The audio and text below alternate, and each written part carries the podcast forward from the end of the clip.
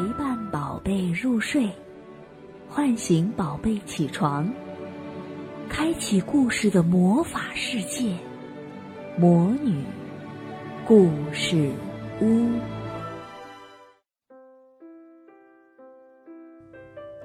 小朋友们好，我是萤火虫姐姐。今天我给大家继续讲托马斯和他的朋友们的故事。小朋友，你有没有发现，随着年龄的增长啊，你渐渐的会从一个人玩游戏过渡到跟大家、跟其他的小朋友一起玩游戏。为了让自己能够适应这种集体游戏的方式，并且从中获得更多的快乐和友谊，一些实用的小技巧可是必不可少的哦。那今天的这个小故事就会教大家怎么样加入到集体游戏当中。今天的故事叫。请你像我这样做。这是一个晴朗的早晨，多多岛上的小火车很早就咔嚓咔嚓地忙碌起来。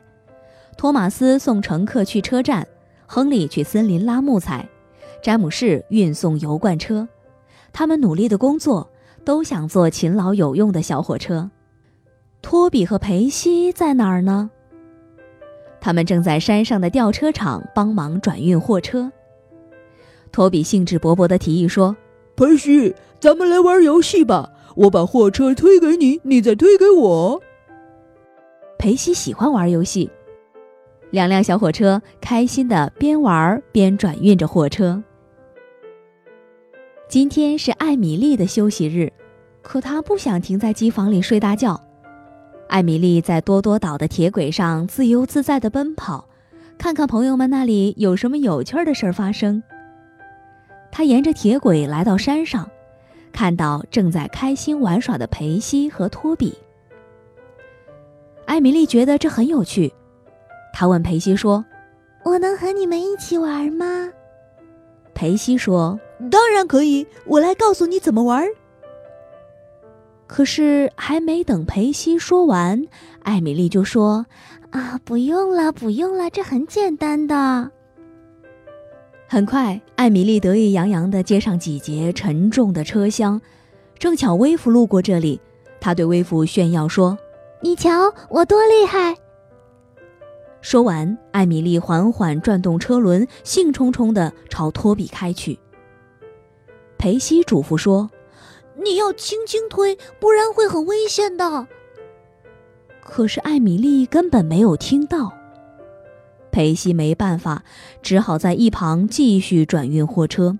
他小声嘟囔说：“哦，但愿别有什么麻烦呀。”其实艾米丽并不像他说的那么懂。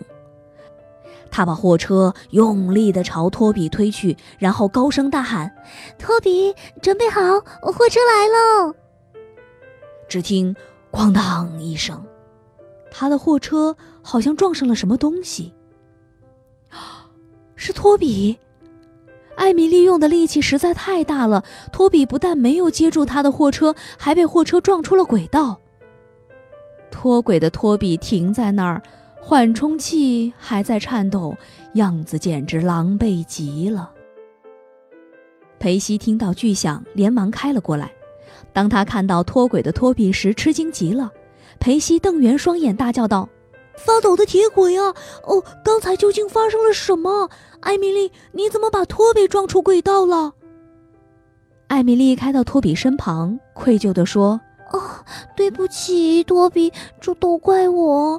其实我并不懂应该怎么玩你们的游戏。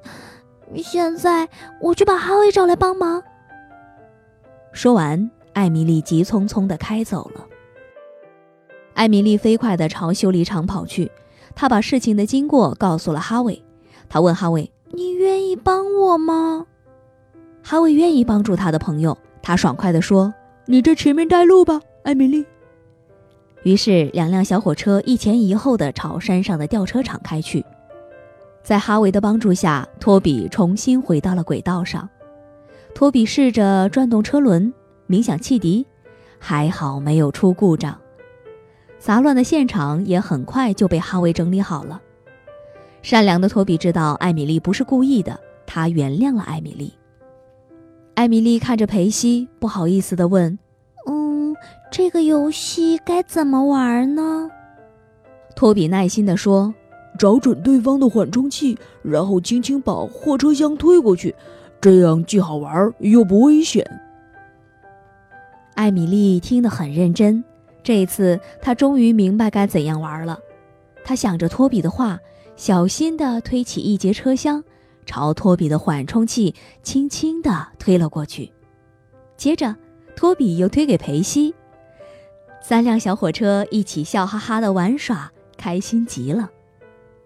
那天下午，艾米丽、裴西和托比回到提毛斯机房，胖总管称赞他们说：“你们把所有的货车都转运完了，做得非常好。”当然，艾米丽还有一项特殊的收获。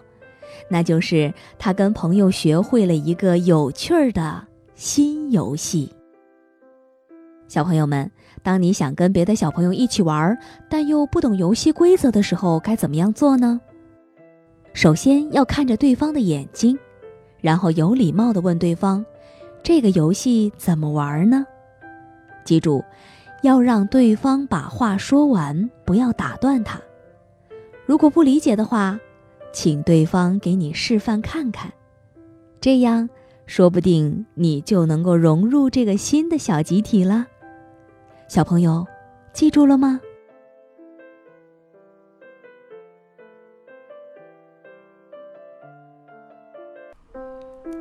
亲爱的小宝贝们，今天的故事就讲到这儿了。想听更多的好故事，欢迎你在微信公众号上搜索“魔女故事屋”，加关注来和我们做朋友。这里有更多的好故事等着你哦。我们下期再见。